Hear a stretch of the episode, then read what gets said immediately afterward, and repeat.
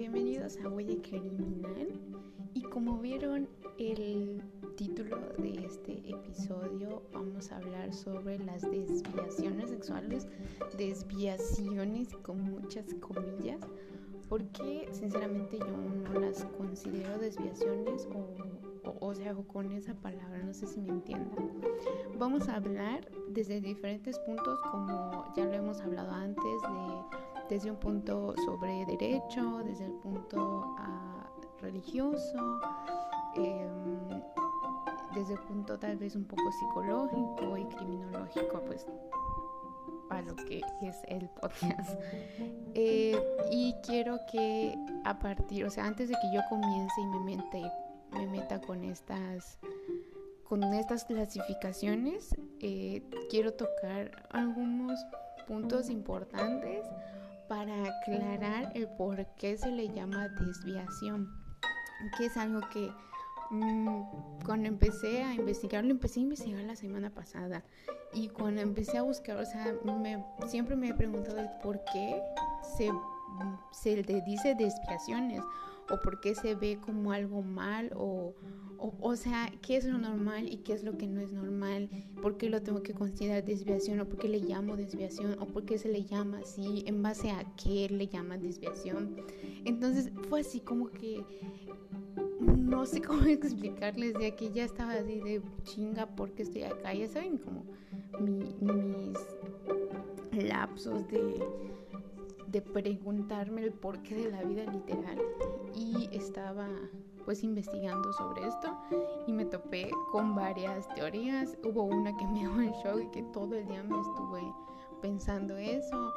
O sea, el día que empecé, el primer día que empecé a investigar fue de puros eh, despertares. Yo le llamo despertar cuando me doy cuenta de algo. O sea, ya entiendo completamente qué es algo. Y ese día fue así de que, uff un chingo de cosas, o sea, empezando por todas estas teorías y el entender completamente por qué se le llama desviación. De hecho, hasta lo pregunté en varios grupos que estoy de criminología y criminalística, si hay alguno de los que me escuchan ahorita que están en el grupo y eh, se habrán acordado de lo que, lo que pregunté, de que no sabía que es normal o en base de qué lo consideramos normal.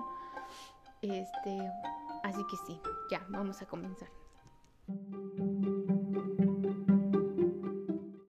Ustedes saben que cuando hablo sobre estos temas, ya vieron que les dije que me gusta clasificarlo así porque siento que al ponerlo así ya tenemos una base del por qué se considera algo malo, como en el caso del canibalismo. Y es por eso que quería hablar de eso, que por qué le dicen desviaciones, o sea, por qué está mal. Si, o sea, si yo tengo una para me gusta tal tipo de práctica sexual y a otra persona no le gusta porque esa persona debe considerar desviada mi, mi, mi conducta sexual, por decirlo así. Por, solo porque él no lo hace o porque no le gusta. Entonces estaba yo así y también les quería aclarar de que el punto del podcast, o bueno, de este, no podcast, de este episodio no es señalar o empezar a hacer esas diferencias, o sea, no diferencias, sino el hacer sentir mal a las personas que tienen este tipo de prácticas. Quiero que ustedes se hagan responsables de su propia interpretación, de que le den a lo que yo diga, pero mi punto no es hacer sentir mal a nadie o señalar a alguien por ese tipo de prácticas. Ya les diré por qué pienso que algunas sí o no, o sea, en base a lo que vamos a hablar. Tal vez este episodio sea un poquito largo por las cosas que investigué y les digo algo, de hecho estaba más largo, o sea, toda la información era un chingo, o sea, era un montón y se los puse en la página de Facebook, ya estoy más arriba, ya se los dije, estamos como huella criminal. Y les puse ahí que lo tuve que resumir porque era mucha información, o sea, por todos lados y era demasiado y no me podía enfocar, o sea, no sabía como que el sentido, a qué darle sentido a, a las clasificaciones que, que les doy a, al momento de hablar de estos temas. Entonces, ustedes son los responsables de la interpretación que se le dé al programa y a este episodio en sí. No es señalar, no es un, un este una tesis o algo así y que tengamos que probar algo. Lo estoy hablando desde mi punto de vista, no solo como pues persona normal o persona que coexiste aquí con ustedes. Eh, y también pues como criminóloga y en base a lo que yo he aprendido, a lo que yo he visto y no sé si los he dicho o ya lo saben por los, todos los episodios, analizo mucho las cosas y pienso mucho las cosas y trato de irme al fondo de todo para buscarle una, interpretación o un sentido a, esto. Y les digo, a veces no termino de entender por qué los seres humanos hacemos ese tipo de cosas o por qué tenemos esas conductas y, y pues es más que obvio por mi perfil como criminóloga criminalista. Entonces, sí, ya, vamos a empezar. Yo quería explicarles como que desde la base de por qué lo consideramos normal o qué es normal. O sea, quería explicar primero qué es lo normal y por qué algunos, o sea, cada quien de nosotros tiene una definición o una interpretación de lo que es normal en base a sus vivencias, su religión, eh, su moral, lo que les hayan enseñado a casa, etcétera, etcétera. O sea, depende de muchas cosas. Y parte de la formación de esa normatividad de cada uno de nosotros, de lo que vemos normal o lo que vemos bien o mal, es, es hecho pues por cosas, lo, que le dije ahorita de religión, eh, etcétera, etcétera. Pero, ay, no sé qué, qué pedo.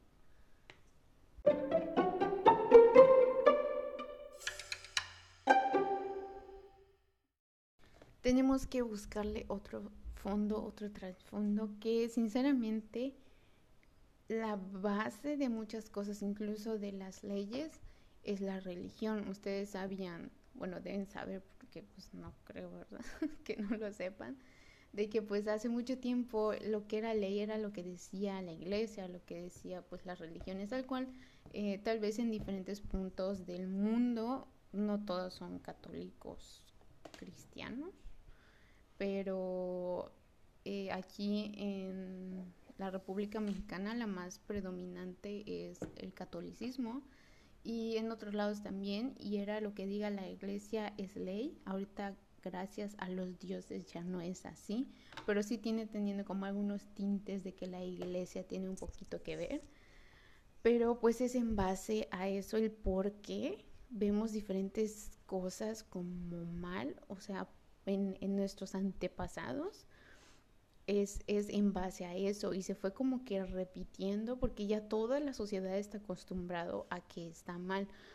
Afortunadamente otra vez ya se están cambiando eh, las visiones delante de otras cosas. Por ejemplo, hace tiempo el homosexualismo, ¿se dice homosexualismo?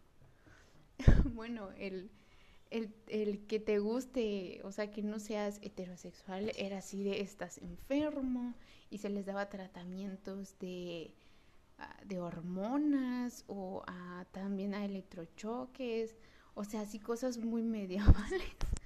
Este, ahorita ya se sabe que no es una enfermedad y de hecho estaba en el DSM, no sé qué, creo que en el 4 no, estaba y ya ni me acuerdo pero estaba en uno de los DSM que pues que era algo malo, o sea, estabas mal de la cabeza si te gustaba la persona de tu mismo sexo o algo así. Afortunadamente otra vez ya se cambió ese, ese concepto o esa percepción ah, en base también a los a las demostraciones científicas que se le da. No sé, tal vez en unos años ya no sea igual visto el, el aborto o el matrimonio de entre personas del mismo sexo. O sea, qué huevo, ¿quién se quiere casar? Pero ajá, este, o, o, no sé, algunas de estas prácticas, o tal vez en algún futuro las parafilias ya nos tienen el DSM5. Es a lo que voy, o sea, vamos evolucionando tal vez no tan rápido como antes, de hecho hay muchos que dicen que hemos dejado de, de evolucionar, que al contrario, estamos desevolucionando y a veces sí lo creo, pero es a lo que voy. Entonces, en el DSM5 lo divide en tres, que son trastornos relacionados con la conducta sexual. Están divididos como disfunciones sexuales. Está también, en estas disfunciones sexuales, están... A ver, aquí están.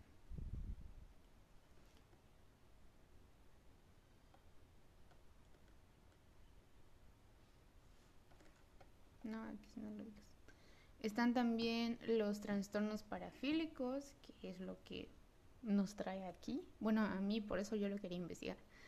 Y la dismorfia de género, que sinceramente no lo veo como algo malo. Siento que en algún punto cuando ya empieza a interferir en tu vida diaria, ya debería ser tomado como algo malo, que de hecho en varias no sé qué, no sé si en, en el DSM5 o en el anterior, de que prefieras hacer algo antes que tener como contacto social. Entonces yo a veces no lo veo mal porque, o sea, si no quieres tener contacto social, pues que no tengas contacto social, o sea, es pedo, pero bueno, ese es mi, o sea, como yo lo veo, que estoy segura que tal vez a muchos no les parezca así, pero otra vez voy al principio es dependiendo de nuestras vivencias, de lo cómo nos hayan inculcado, también esta educación.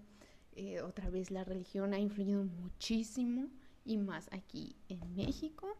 Así que vamos a movernos a otro punto. Vamos a tocar el punto de las teorías, que me maman estas teorías. Les digo, eh, hay una que encontré que yo no sabía que existía, a mí no me la enseñado, ah, no me la enseñaron en la universidad, o si en algún punto la dijeron, yo no presté atención, pero yo no me acuerdo de esta teoría. Eh, y también hay otra teoría que vamos a comentar, que es una de las que más amo y me ayudó mucho a entender muchas cosas que pasan socialmente y, y para entender más en sí, que es la teoría del etiquetamiento. La primera de las que les hablé se llama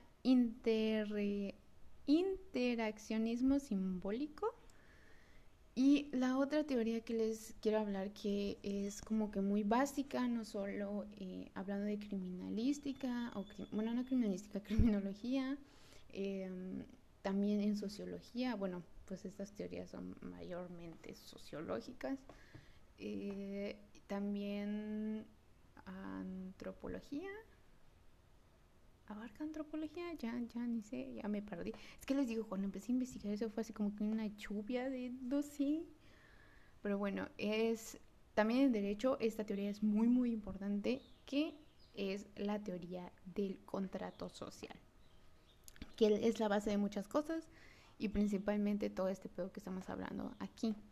Entonces, se supone, se cree ustedes vayan a buscarla porque yo así a grandes rasgos lo estoy diciendo porque no me quiero profundizar más en cada una de estas teorías, solo es para darle el sentido al por qué lo vemos normal o anormal o en base a qué hacemos distinción en qué es normal y qué no es normal o algo, una anomalía o alguien desviado me encabrona esa palabra, por favor no la usen, nadie es desviado solo por tener conductas diferentes a nosotros. Por ejemplo, en, el Reino Unido o en algunas partes también de Estados Unidos, cuando una persona hace algo diferente, por ejemplo, el tener tatuajes, eh, lo llamaban punk, ustedes saben. Ay, es que yo digo ustedes saben como si yo ya les hubiese hablado de eso, pero bueno, el, el punk es una corriente de los años 70, así como el ser hippie, ah, es como ahorita pues les dicen uh, tribus urbanas. No me gusta tampoco esa palabra, pero ajá. Eh, y pues también es en sí una filosofía de vida también. Y hay varios tipos de punks y así, por eso les llamo punks, porque yo soy punk, aunque no me vea punk, pero así soy ya dije mucho, punk. Eh, entonces se les llama así, se les sigue llamando así a alguien que es muy diferente a lo que está normal o a lo que ves normal. O sea, ya saben como un Ned Flanders es como que lo normal para todos. Y, y si tienes tatuaje, no sé, si no tienes bigote, por ejemplo, poner de ejemplo a Ned Flanders, eh, ya eres un punk, ya estás yendo en contra de la sociedad. Y esto también es en base al contrato social. Se supone, bueno, en ese entonces hacen esta teoría de que cuando tú naces automáticamente tú ya firmaste tu contrato social. No es tal cual que te den un papel y ya sí voy a cumplir las leyes morales y todo este pedo. No, es como que tácito. O sea, ya está más que dicho que al momento que naciste, te chingaste, ya firmaste tu contrato y no puedes ir en contra de ese contrato.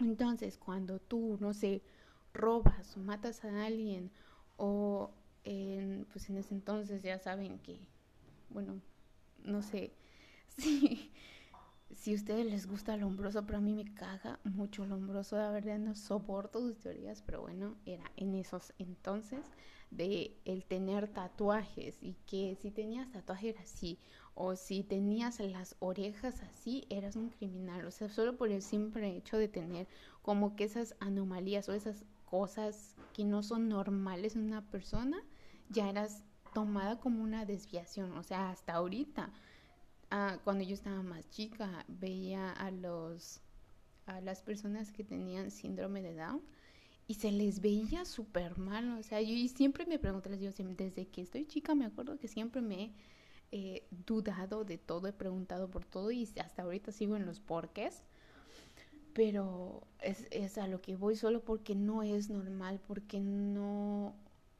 no va con esa línea de, de, que todo es perfecto, de que todo es normal, de que todos viven tranquilos. Cuando vas en contra de eso, rompiste tu contrato, ya eres anormal, ya no estás bien, ya no encajas, no eres parte de la sociedad y literal te excluyen, no, no tal cual, de que te lo digan si no lo ves con acciones y eso, de que te excluyen de, de pues de todo. Ahorita, afortunadamente otra vez lo voy a seguir diciendo. No sé, por ejemplo, no te pueden despedir si estás embarazada o no te pueden sacar de la escuela si te embarazaste o si tienes alguna enfermedad como el SIDA, no te pueden despedir solo por eso. O sea, no sé si me explique o que te nieguen algunas cosas solo por no estar dentro de lo la definición de lo normal en general. Y creo que cada uno tenemos como que en general una definición de lo que es normal y mientras vamos aprendiendo le vamos agregando más cosas a la definición, pero sabemos que es lo base, lo normal, aunque ya después aprendimos de que, no sé, tal vez, por ejemplo, en mi caso, para mí no sería normal, no sería anormal, perdón, ver a un hombre eh, con, con falda o con maquillaje, nunca se me hizo algo malo, o sea, de hecho me preguntaba por qué, o sea, ¿qué tiene de malo? Solo es ropa, y hasta ahorita lo sigo diciendo, es ropa, no tiene género la ropa. Y, y es a lo que voy. Entonces, el contrato social, se supone que cuando lo rompías, cuando hacías estas cosas, rompes tu contrato social y estás yendo en contra de la sociedad en sí. Y en base a eso también podemos darle una explicación de por qué vemos normal algunas cosas y otras no. Hablemos del interaccionismo simbólico, esta teoría analiza las interacciones y sus significados para comprender el proceso a través del cual los individuos nos convertimos en miembros competentes de una sociedad. El interaccionismo simbólico es una corriente teórica que surge en la sociología, pero se trasladó rápidamente hacia la antropología y la psicología. Y esta estudia la interacción y los símbolos como elementos clave para comprender tanto de la identidad individual como la organización social. A muy grandes rasgos, lo que el interaccionismo simbólico sugiere es que las personas nos definimos de acuerdo al sentido que adquiere el individuo en un contexto social específico, cuestión que depende en gran medida de las interacciones que entablamos. Una de las principales propuestas es que la identidad se construye principalmente a través de la interacción que es siempre simbólica, es decir, que siempre significa algo. La identidad individual está siempre en conexión con los significados que circulan en un grupo social. Depende de la situación y de los lugares que ocupa cada individuo en este grupo. En la etapa de, en la segunda etapa del interaccionismo simbólico, la identidad es además entendida como el resultado de roles que adopta un individuo en un grupo social. Esta es parte de esa teoría de que la vida es un teatro, con lo cual es también una especie de esquema que se puede organizar de formas distintas dependiendo de cada situación toma especial relevancia la aportación de la perspectiva dramatúrgica de Erving Goffman, quien sugiere que los individuos somos básicamente un conjunto de actores porque literalmente actuamos constantemente en nuestros roles sociales y que se espera de nosotros según estos roles. Actuamos para dejar una imagen social de nosotros mismos que no solo ocurre durante la interacción con los demás, que son quienes nos reflejan las exigencias sociales que nos harán actuar de forma determinada, sino que ocurre incluso en los espacios y momentos en los que otras personas no nos están viendo.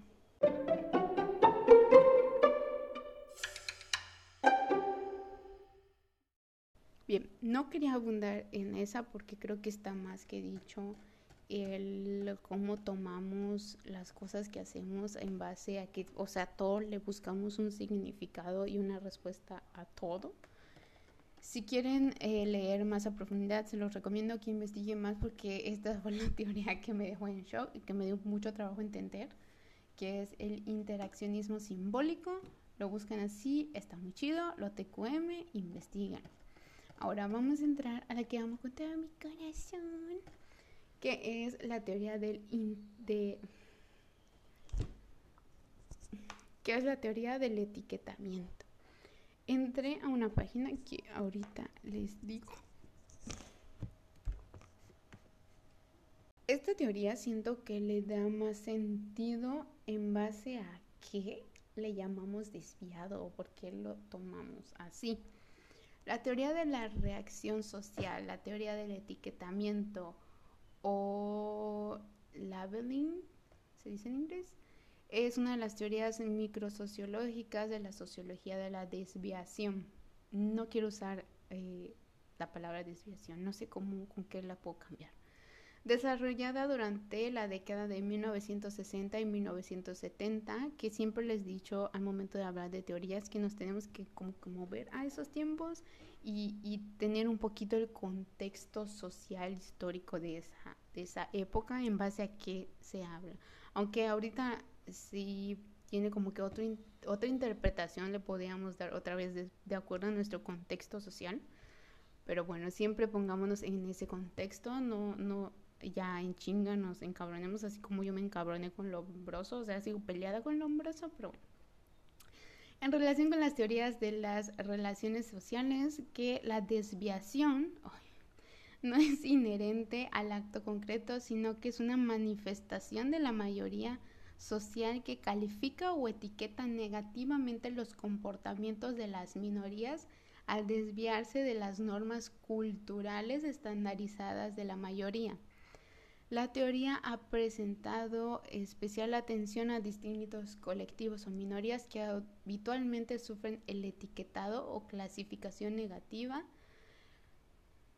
eh, por su desviación de la normal, de lo que es lo normal, de la, pues, la mayoría social, que pueden ser personas con discapacidad física, psíquica, mental, criminales, homosexuales, niños, ancianos, minorías eh, raciales, etcétera, etcétera.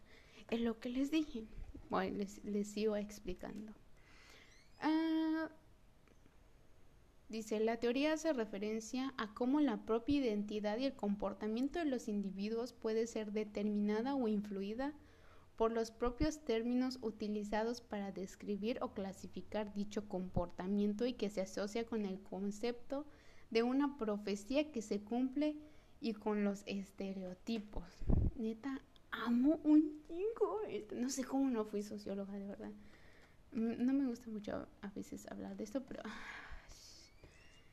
O sea, me siento feliz de que pueda hablar de estos temas aquí porque con otras personas se me hace muy difícil porque todos tienen como que otra cosa diferente y literal se pelean con uno y es así de, güey, solo estoy hablando así para que entiendas porque somos así, pero bueno. Entonces, básicamente esta teoría es que en base a la etiqueta que le damos a esa persona, todos los van a ver así. O bueno, los pongo en contexto de la etapa del oscurantismo, donde eh, estaba como que parte en su auge la iglesia y todo así, Diosito, la iglesia, etcétera, etcétera. Y empiezan a salir estas llamadas brujas, ¿ok? Que se le asoció a ser brujas, que ustedes saben que yo me considero bruja, ah, no, no tal cual así como se lo imaginan, no sé, de esas de Catemaco que hacen cosas y matan animales así, no, no, no, no, no todo con la naturaleza.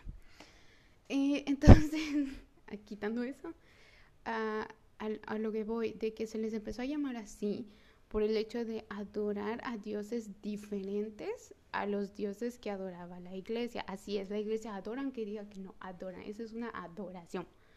Entonces, empezaron a, salir de solo por el hecho de ir en contra de lo que dice la iglesia o estar en o tener algo diferente a lo que la iglesia creía, se le empezaron a hacer estos señalamientos o si no se les llamaba gitanos que es, si bien es un, es un término despectivo para algunos, otros lo ven, o sea, lo han tomado pues, orgullosamente esa palabra. Yo no busco otra vez ofender a nadie, les estoy diciendo lo que es. Entonces, eh, se les empezó a marcar así, a señalar y hacer como esa separación entre estos son los cristianos y estos los del diablo o algo así. Y se les empezó a marcar así como eso, como que ellos solo por no creer lo mismo que yo, eh, son adoradores del diablo o por, no sé, hacían en ese tiempo y ah, se sigue haciendo ese tipo de rituales, los sábados y esas cosas, eh, hablando de, de, la Wicca, que se hacían danzas en el, en el bosque o en los campos de cultivo para que se eh, para que hubiese un cultivo grande, para que se pueda alimentar a todos, etcétera, etcétera, pero como iba en contra a lo que la iglesia estaba acostumbrada. Y todos ya se habían acostumbrado y lo que la Santa Iglesia diga y lo que el Padre diga y lo que no sé qué, era lo que se hacía. Y en esos entonces la máxima autoridad, aparte de ser el... No, no, es, no se llamaba presidente en otros lados, como que el alcalde también era el sacerdote y lo que el sacerdote diga se hacía. Y les recomiendo mucho que puedan ver esa distinción. Es en una serie que se llama Salem. Así se dice en inglés, en español es Salem. Eh, está muy buena y hace estas distinciones y sobre todo se ve muy marcadas eh, la parte social en, en, todo. O sea, cada quien está pues obviamente en su propio papel, pero se ven muy marcadas estas relaciones en... Eh, en quiénes hacían qué o cuáles tenían mayor relevancia o por qué también la figura de la mujer en ese entonces.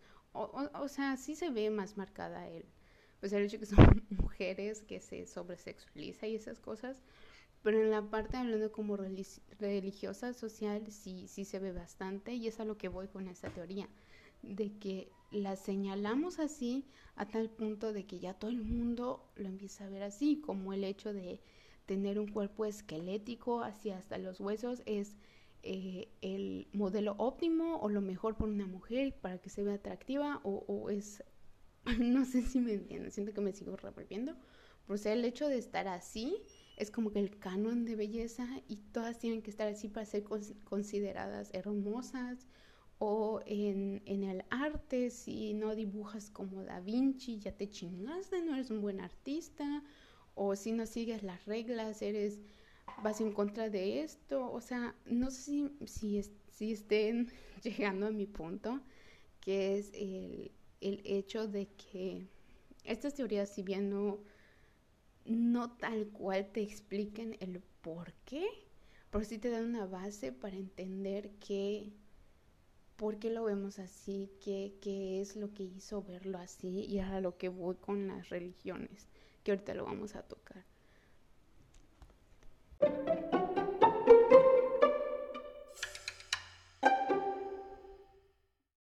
Porque como les dije al principio, una de las bases también para considerar algo anormal o que se vea así es la religión. Esto lo estoy sacando de Wikipedia. Sé que antes era muy tomado así de, no, es que cualquiera lo puede editar y así, y sí, pero siento que ahorita ya se, se volvió como un poquito más estricto de acuerdo a eso. Y hablando de, de esta parte, el, el, artículo se llama Religión y Sexualidad. Está bastante complejo, complejo este, completo, perdón.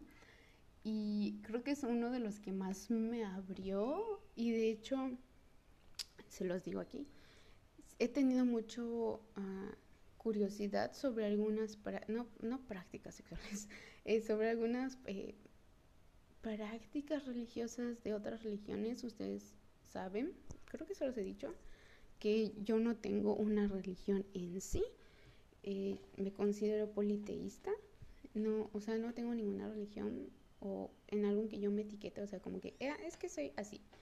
Y por eso es una de las cosas que el, la teoría del etiquetamiento me, me, ayudó a no poner etiquetas a todo y me encabrona clasificar gente, clasificarme en algo.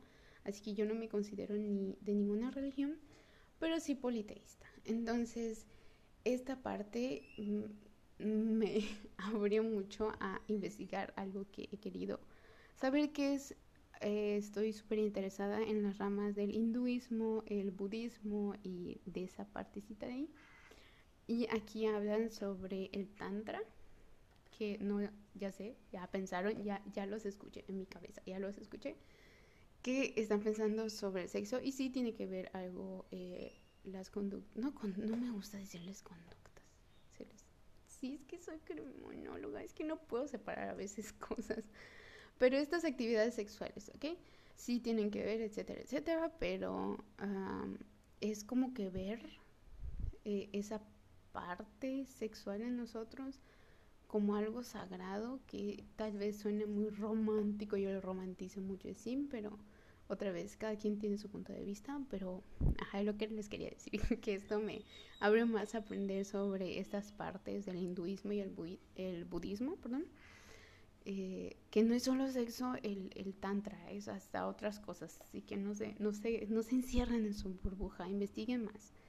Ya voy a entrar en la parte de la religión. Entonces, este artículo está bastante complejo, complejo otra vez, porque digo complejo, completo, em, y habla sobre el judaísmo, el cristianismo, eh, iglesias protestantes, el islam, eh, otras corrientes, las religiones dármicas, que está el hinduismo, el budismo, eh, religiones en este, la sexualidad en otras religiones, etcétera, etcétera. Hasta hablan del noteísmo y esas cosas.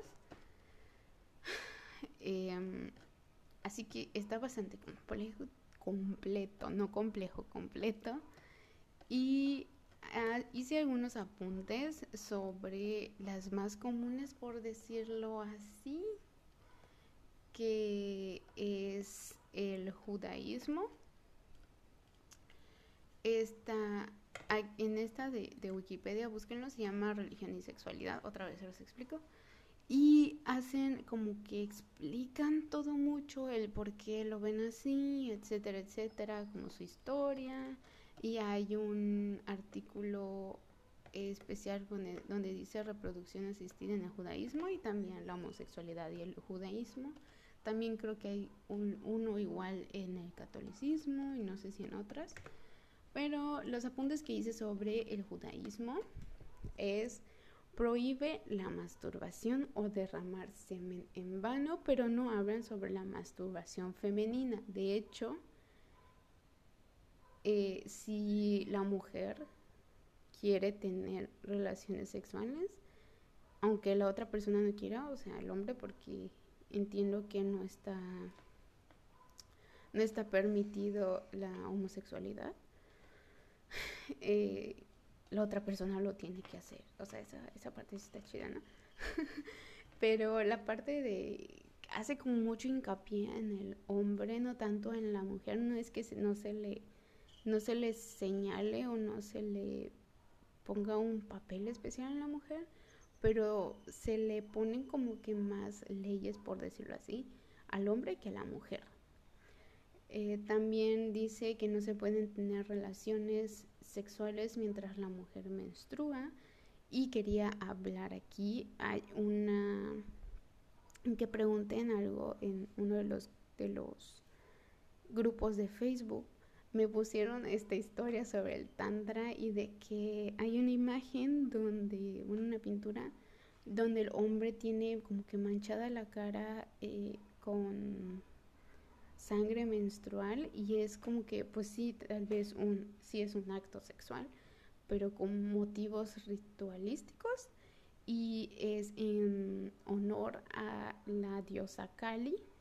Investíguenlo, yo no les quiero meter cosas en su cabeza y tampoco quiero que piensen que yo les quiero, estoy hablando mal de la religión, solo estoy tomando las bases que le dan sentido al por qué vemos estas desviaciones, estoy haciendo comillas, sexuales como algo malo.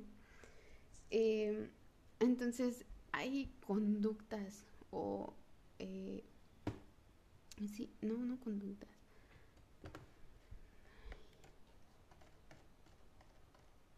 Hay actividades sexuales que se hacían eh, nuestros antepasados que ahora lo tomamos como algo mal. O sea, ah, creo que a eso vulgarmente le llaman el beso del payaso. Así se llamaba, no sé. O, le llaman así, no sé, a diferentes cosas eh, que, se, que se hacen. Que le ponen nombres así muy extravagantes y estrambóticos.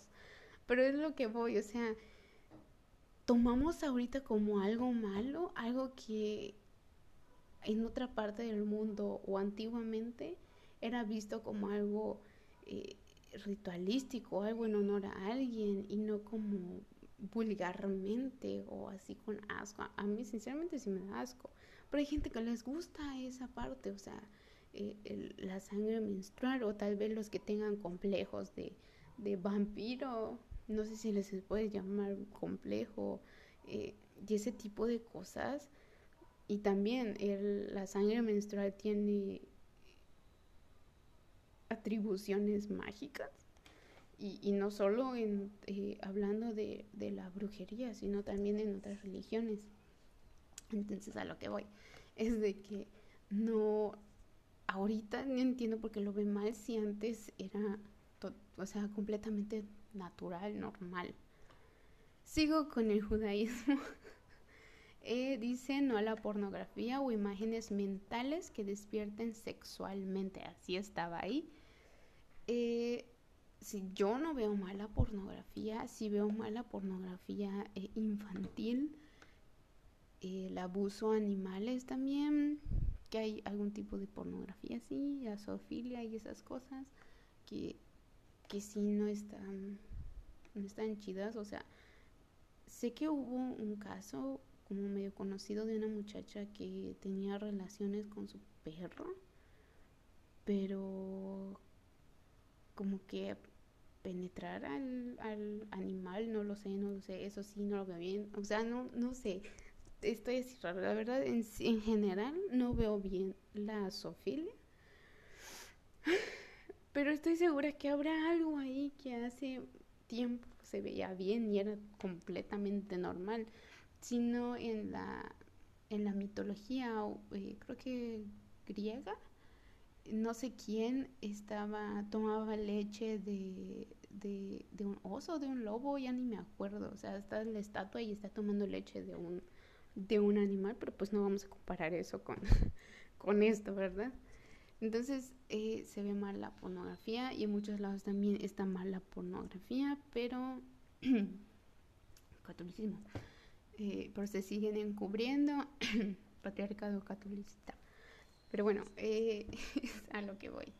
También está el objetivo principal es la procreación y el matrimonio, hablando de judaísmo y las eso es lo que vi que muchas de estas que se relacionan como que entre sí, hablando pues sobre Jesús y Dios y esas cosas, sé que no es el mismo enfoque, etcétera, etcétera, pero eh, va alrededor de esta historia, por decirlo así.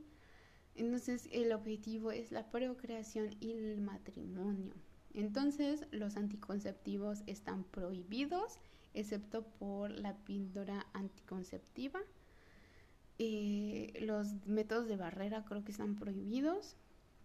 La homosexualidad está prohibida. El, el lesbianismo no lo dice, pero las relaciones entre mujeres sí está prohibido. La necrofilia, la zoofilia también están prohibidas. Nos metemos al cristianismo. Aquí es un párrafo completo. Dice, las bases de muchos puntos de vista cristianos provienen de la idea de que la sexualidad humana fue creada por Dios con el propósito de la procreación y la intimidad que proporciona a una pareja sexualmente activa en una relación íntima, emocional y espiritual. Aquí se seguía viendo, o hay gente que lo sigue viendo como algo espiritual, que yo no lo veo en estos tiempos. Sinceramente es pura cosa de satisfacer sus deseos y así como, no sé, como cuando tienes agua y tomas agua y ya chingues su madre, tiras la botella. Siento que es algo así como se ve en las relaciones sexuales. No está mal, sinceramente no está mal, pero no sé, a veces no. Es que les digo, no entiendo muchas cosas de lo que hacen. Ah, sigo eh, a través de la íntima relación física. De este modo, el sexo debe restringirse a una relación de por vida a la entre hombres y mujeres, entre un hombre y una mujer, pues. El matrimonio es un compromiso a una relación íntima y permanente como base sobre la construcción de una familia estable. Hueva. Ninguna familia es estable dado el énfasis en la función reproductiva y responsabilidad que involucra el sexo, las relaciones sexuales y los actos sexuales ajenos al compromiso mm, matrimonial son desaconsejados o incluso prohibidos por algunas confesiones cristianas. Creo que solo puse eso porque pues con eso ya lo dice todo, que hay muchas cosas que no. Y vamos a entrar al catolicismo. que es un chingo sinceramente la parte del catolicismo y no quiero como que todo es culpa del catolicismo y todo, porque no es culpa de en sí de esa religión, sino de las personas cómo interpretan sus libros sagrados referente a cada religión. Bueno, entremos. Dice, el placer sensual y las prácticas eróticas están en función del sacramento religioso de la, de la institución, institución matrimonial, hombre y mujer, y solo pueden ejercerse dentro de tal vínculo. O sea, si tienes, quieres tener cualquier tipo de cosas sexuales, tienes que estar casado, ni pedo. También dice, para el Concilio Vaticano II, el acto sexual entre los esposos debe ser honesto y digno, y las relaciones sexuales conyugales deben ser normales, está entre comillas, otra vez, entrando dentro del concepto de normalidad de las parejas o dentro de la religión católica. Que no sé, la verdad, porque les digo, se siguen encubriendo los abusos a menores, las violaciones, etcétera, etcétera. Así que no sé en base a qué está hablando quien sea que escribió esto. Dice la Iglesia Católica considera que el sexo es aceptable siempre y cuando se dé dentro del matrimonio y exclusivamente con fines reproductivos. Rechaza el sexo con fines exclusivamente placenteros y lujuriosos. No estoy de acuerdo, sinceramente. Eso sí, estoy muy en desacuerdo con muchas cosas. No solo de catolicismo, en diferentes religiones, pero bueno, y también el catolicismo no acepta el aborto, la eutanasia, porque se supone que está haciendo contra el, el plan de Dios o el objetivo de Dios. ¿Cómo saben que era eso? Sobre el budismo, eh, yo no sabía sinceramente que había un budismo laico donde sí se puede tener familia y todo eso, o sea, tener hijos, etcétera, etcétera. Yo no lo sabía. Eh, pero sí, me sigue gustando más el budismo estricto, por decirlo así. Eh, y dice, los laicos, el, budismo laico, deben observar una guía de cinco preceptos éticos entre los cuales incluye evitar una conducta sexual incorrecta. Esta prohibición se refiere al adulterio, la pedofilia, la violación, perdón, y otras parafilias y conductas sexuales que conlleven al sufrimiento para otras personas o para uno mismo, que es el concepto de la ahimsa Vayan a leerlo, es algo muy hermoso, por eso la mayoría de los budistas son, si no todos, en realidad son eh, veganos, vegetarianos por lo de la himsa. También dice, el sexo, de acuerdo con el budismo, no debería ser insanamente reprimido ni, ni morbosamente exagerado. Siempre debería estar bajo un control de la voluntad con la con lo que está se le contempla sanamente y se le sitúa en una perspectiva adecuada. Aquí siento que ya está tocando un poquito el tantra, que, es esa parte de no reprimir esa energía sexual o esa área sexual, porque es algo que también nos han inculcado, el, el reprimir eso, o sea, es tan mal ser sexualmente activos o el el querer explorar estas áreas, o sea, ya piensan que eres ninfómana y, y, ya está mal y te etiquetan como que está mal hacer ese tipo de cosas. Y, no, o sea, está como también explorar cómo te sientes y etcétera. Pero bueno, no quiero hablar de esas cosas porque les digo, siento que me voy por las ramas y quiero hablar en sí de, de todo esto. Entonces, ah, esta es la parte del budismo. También puse el neopaganismo que si bien hablan un poquito más sobre eh, la Wicca, no en sí de otras religiones pagánicas, pero dice, tienen a ser positivas respecto a la sexualidad y casi unánimes en su aceptación de las relaciones homosexuales como iguales a las heterosexuales, así es.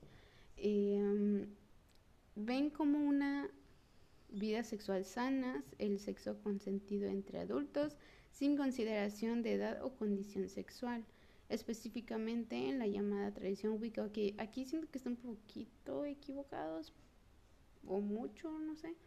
Eh, dice, una de las partes de la liturgia,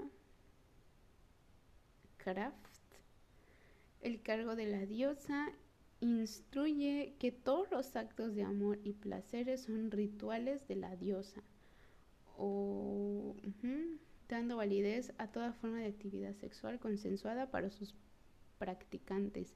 Consideran que la sexualidad libera de las cadenas de la reproducción obligatoria y les hace específicamente humanas.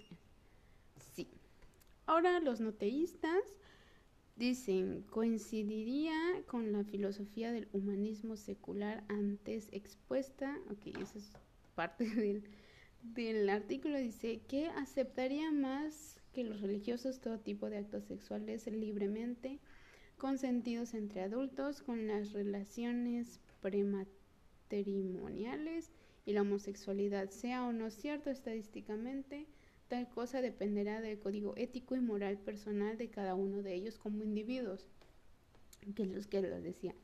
A pesar de que podamos tener inculcados algunas de estas cosas de la religión que, que sea, siempre va y tiene que predominar nuestro propio criterio.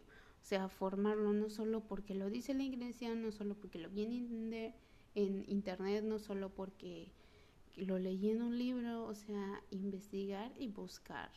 O sea, como decía que es algo que me ha ayudado, es duda de todo y encuentra tu propia luz que es eso que de verdad me ha guiado mucho, el, siempre preguntarte, investigar y buscar el porqué, o sea, tu, tu propio porqué o tu propia razón del porqué ante, ante estas cosas.